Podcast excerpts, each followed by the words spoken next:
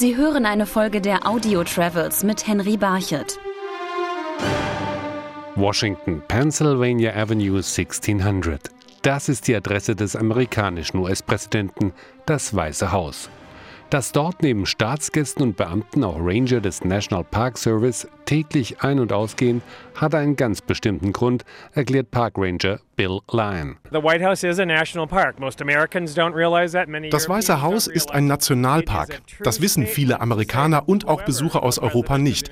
Wer auch immer Präsident der USA ist, er lebt und arbeitet in einem Nationalpark. Wir halten das Weiße Haus in Schuss, kümmern uns um die Bäume, die Blumen und den Rasen. Wir nehmen den Job sehr ernst und verrichten unsere Arbeit mit großem Stolz. Der National Park Service organisiert auch die Führungen durch das Weiße Haus. Allerdings ist es in den vergangenen Jahren aus Sicherheitsgründen immer schwieriger geworden, eine Besuchsgenehmigung zu erhalten. Wer sich aber über die amerikanische Botschaft in Deutschland oder ein Konsulat anmeldet und eine offizielle Erlaubnis bekommen hat, der kann sich auf eine spannende Führung freuen. You will see the state. Man sieht den Empfangssaal für Staatsgäste, den Speisesaal, den Ostflügel, den blauen, den grünen und den roten Raum. Sie bekommen die historische Bedeutung von jedem Zimmer erklärt. Zum Beispiel, was James Madison in einem Raum und Abraham Lincoln in einem anderen gemacht haben. Sie können auch Fragen stellen und eine Menge dabei lernen. Das Weiße Haus ist nicht nur ein Ort wichtiger politischer Entscheidungen, sondern auch ein Ort für handfeste Skandale. Unvergessen die Affäre von Präsident Bill Clinton mit der Praktikantin Monika Lewinsky. I did not have sexual relations with that woman, Miss Lewinsky. Solche Skandalgeschichten, aber auch Reportagen und Ereignisse der Weltgeschichte landen in Washington in einem eigenen Museum, dem Museum. Und das liegt auch an der Pennsylvania Avenue. Susan Bennett hat hier ihren Arbeitsplatz. We say that visitors can come to the museum and discover the greatest stories of their lives. Wir sagen immer, dass die Besucher hier die größten Geschichten ihres Lebens entdecken können. Wir beginnen mit den ersten überlieferten Nachrichten, den Höhlenmalereien. Wir haben aber auch eine Ausstellung mit mehr als 300 historischen Zeitungstitelseiten und es gibt Galerien, die großen internationalen Ereignissen gewidmet sind, wie etwa dem Fall der Berliner Mauer oder den Anschlägen vom 11. September, Dinge, die die Menschen betroffen haben and other major news happenings that people can relate to. Der Besucher kann anhand von Bild- und Tondokumenten dramatische Ereignisse der Weltgeschichte nacherleben. Zum Beispiel, als das Luftschiff Hindenburg 1937 in Lakehurst in Flammen aufging. Über das Unglück berichtete damals der Reporter Herb Morrison von der Radiostation WLS. It's burning bursting into flames and, and is falling on the morning fast, and all the folks agree that this is terrible. This is one of the worst catastrophes in the world. Zu sehen und zu hören gibt es auch den Live-Bericht von NBC-Reporterlegende Tom Broker über den Fall der Berliner Mauer.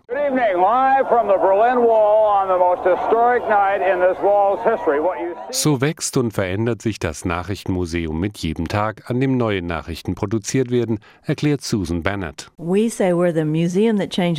Wir sind das Museum, das sich jeden Tag verändert, denn wenn es irgendwo eine neue Nachricht gibt, dann findet man sie auch hier im Museum. In der Innenstadt von Washington gibt es aber auch ein Museum zu einem Thema, über das die meisten Regierungen nicht gerne sprechen, die Spionage. So der Historiker Dr. Thomas Borghardt. Man kann wohl schon sagen, dass am Anfang eine gewisse Skepsis, gerade bei amerikanischen Geheimdiensten, bestand. Man wusste eben nicht so ganz genau, na, was machen die. Ich denke, man muss ja auch mal sehen, dass viele dieser Leute, die jetzt sagen wir für CIA gearbeitet haben im Kalten Krieg, nie ihre Geschichte erzählen konnten. Das Spionagemuseum ist mittlerweile auch eine Art Forum geworden, eben um über Geheimdienste zu sprechen, auch gerade mit Leuten, die für die Geheimdienste gearbeitet haben. Das Museum zeigt die frühesten Spionagetechniken, wie zum Beispiel ein Nachbau des trojanischen Pferdes aus der Antike, bis hin zu der ausgefeilten Ausrüstung eines Spions während des Kalten Krieges. Klassiker ist ein, ein Lipstick-Pistol, also eine Pistole, die im Lippenstift versteckt ist, die einer KGB-Agentin in den 60er Jahren abgenommen wurde. Ein anderes, wir nennen das hier in Amerika Gadget, ist der bulgarische Regenschirm. Das ist ein ganz berühmter Fall. 1978 hat der bulgarische Geheimdienst einen Dissidenten in, in London umgebracht. Und zwar hat man das so gemacht, dass man einen Regenschirm präpariert hat, dass er kleine Kugeln schoss, die ein Gift enthielten.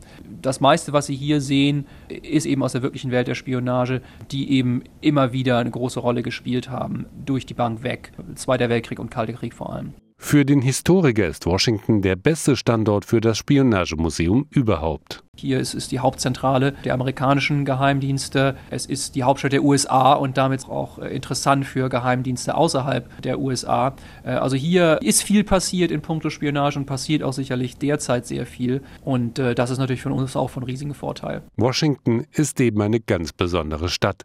Das stellt die deutsche Sylvia Blume, die seit einigen Jahren hier lebt, jeden Tag fest. Wenn ich morgens zur Arbeit fahre, fahre ich zum Beispiel jeden Tag am Pentagon vorbei. Also das ist schon mal mein erster Eindruck auf einem ganz normalen Wege von der politischen Bedeutung dieser Stadt. Und dann bietet die Stadt auch noch ein abwechslungsreiches Nachtleben in vielen Stadtteilen, so Greg Childers, der ebenfalls seit einigen Jahren hier wohnt. DuPont Circle ist seit Jahrzehnten ein sehr schönes Ausgehviertel in Washington, ist aber nicht unbedingt das trendigste Ausgehviertel jetzt.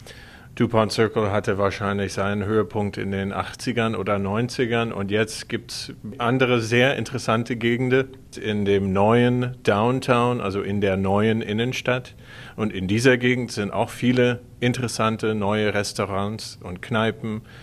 Capitol Hill hat auch sehr nette Restaurants und Kneipen, Szenenkneipen, auch Clubs, wo man Live-Musik hören kann.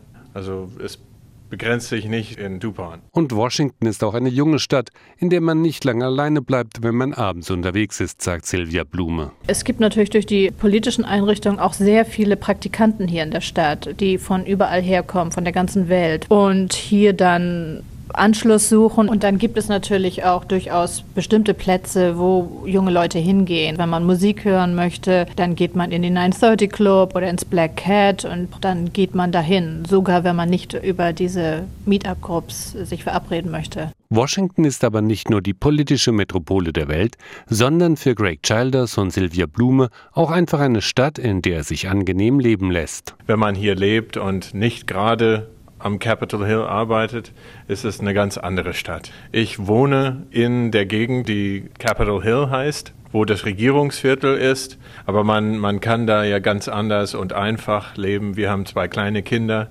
Es ist überraschend, wie viele schöne Kinderspielplätze in dieser Gegend sind und wie viele Parks und wie normal man leben kann. Man kann sich sehr gut zurechtfinden einmal. Es gibt das alphabetische und numerische System und die Entfernungen sind wirklich überschaubar und man kann tatsächlich vom Kapitol zum zum Weißen Haus sowieso leicht gehen und das ist alles durchaus möglich, innerhalb eines Tages diese Gegend zu erlaufen. Washington ist also viel mehr als Weißes Haus, Kapitol und Pennsylvania Avenue sondern auch eine Stadt mit vielen Facetten, für die man sich Zeit nehmen sollte, um sie zu entdecken.